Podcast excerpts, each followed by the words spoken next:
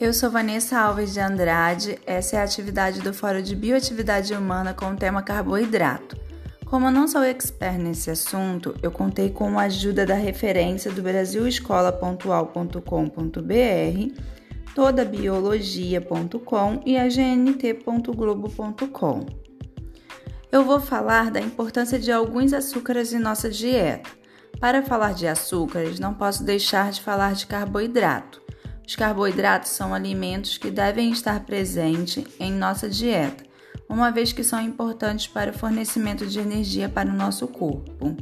Carboidrato é um macronutriente formado fundamentalmente por moléculas de carbono, hidrogênio e oxigênio. Também podem ser chamados de glicídios ou de açúcares. Possuem função energética, função estrutural e participam da formação dos ácidos nucleicos.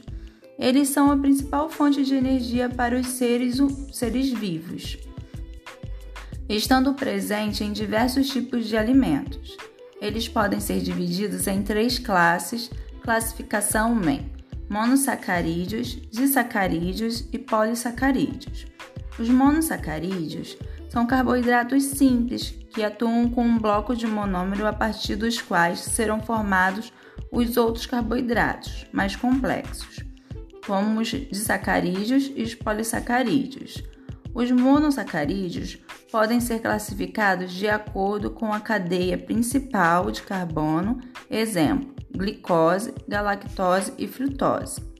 Disacarídeos, carboidratos formados por dois monossacarídeos por meio de ligações glicosídicas, exemplo, sacarose, formada por glicose e frutose, maltose formada por duas moléculas de glicose e lactose formada por glicose e galactose.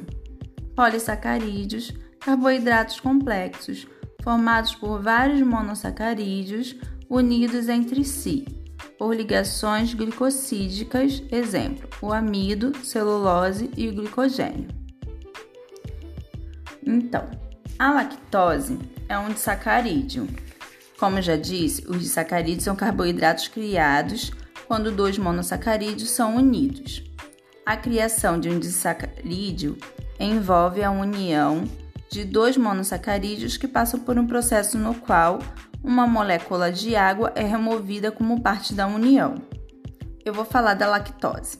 A lactose é conhecida popularmente como açúcar do leite. Ela é formada por um monossacarídeo e representa onde ocorre a ligação glicosídica de galactose e de glicose. E é um glicosídeo redutor, pois possui um carbono anomérico livre no resíduo de glicose.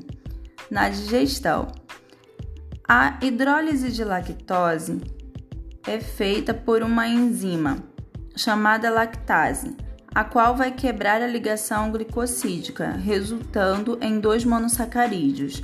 Algumas pessoas não produzem essas enzimas no intestino e são os intolerantes às lactoses. Alguns nascem intolerantes e outros perdem a capacidade de produzir lactose durante a vida. Hoje já existe no mercado enzimas sintéticas para auxiliar a digestão dessas pessoas. Maltose é um disacarídeo de duas moléculas de glicose, no qual representa a ligação glicosídica. É um açúcar redutor, pois a glicose possui um carbono anomérico livre e um açúcar produzido durante a germinação nos cereais, durante a fermentação alcoólica na produção de bebidas. As leveduras utilizam maltose tendo como produto o álcool étnico e o dióxido de carbono. Os alimentos com maltose são formados por produtos como pão, barras de cereais, doces, barras energéticas, bolos, pães e biscoitos, a batata doce e outros. Maltose é açúcar do malte. Não é encontrada facilmente em sua forma livre na natureza. Criada durante a digestão por enzimas que quebram grandes moléculas de amido em fragmentos de disacarídeos que podem estar quebrando em duas moléculas de glicose para uma fácil absorção. Isso ocorre na natureza, quando a semente de um grão de cereal brota suas enzimas e convertem o amido no grão em maltose. Sacarose. A sacarose é o nosso conhecido açúcar da mesa, extraído principalmente da cana-de-açúcar e da beterraba. Para os comércios, é aquele açúcar que a gente utiliza no cafezinho, por exemplo. É um disacarídeo formado pela ligação glicosídica entre uma glicose e uma frutose. Isso porque os carbonos anoméricos estão todos envolvidos nas ligações glicosídicas, sendo assim, este não é um açúcar redutor. A sacarose é um importante produto intermediário da fotossíntese na digestão. Ocorre hidrólise ácida e dela é, resultar, resultando uma glicose e frutose, que são absorvidas rapidamente como fonte energética.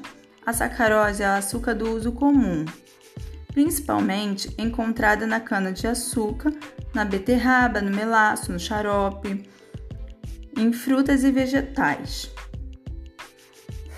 Então, eu vou dar aqui uma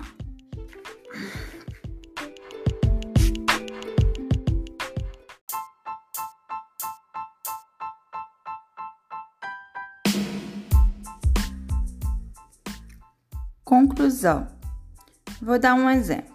Quem frequenta academia ou pratica atividades aeróbicas como corrida ou ciclismo, geralmente sabe que é preciso consumir boas fontes de nutrientes para manter o desempenho físico.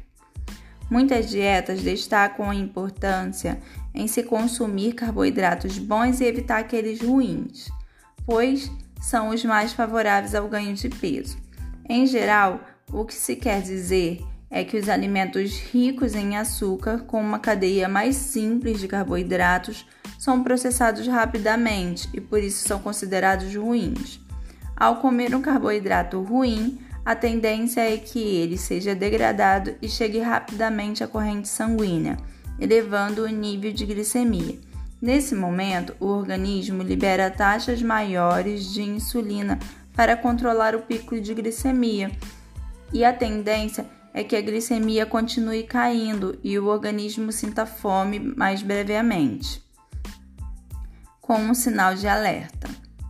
Por isso, que quem quer emagrecer ou diminuir o apetite, o ideal é preferir alimentos das cadeias complexas de carboidrato, ou seja, os bons além de possuírem baixo índice glicêmico, geralmente apresentam maiores quantidades de fibras, que tornam a digestão mais lenta e contribui também para a melhora do trânsito intestinal. Nem todos os carboidratos simples é ruim.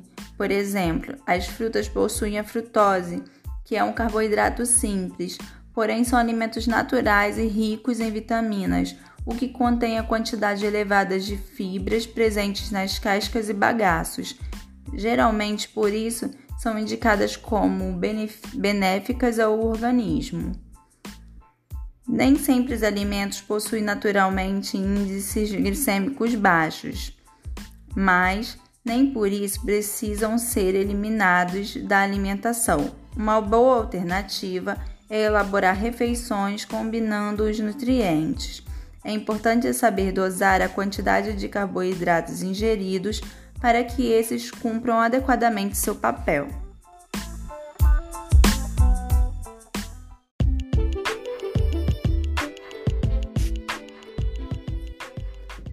Como acabou, eu vou fazer um sanduíche para mim e vou tentar dosar esses nutrientes. O pão francês é feito com farinha de trigo branca e é rapidamente processado pelo organismo. Porém, eu vou adicionar folhas de alface e queijo branco. E o lanche eleva a quantidade de proteica e fibrosa, ficando mais equilibrado. Até o próximo!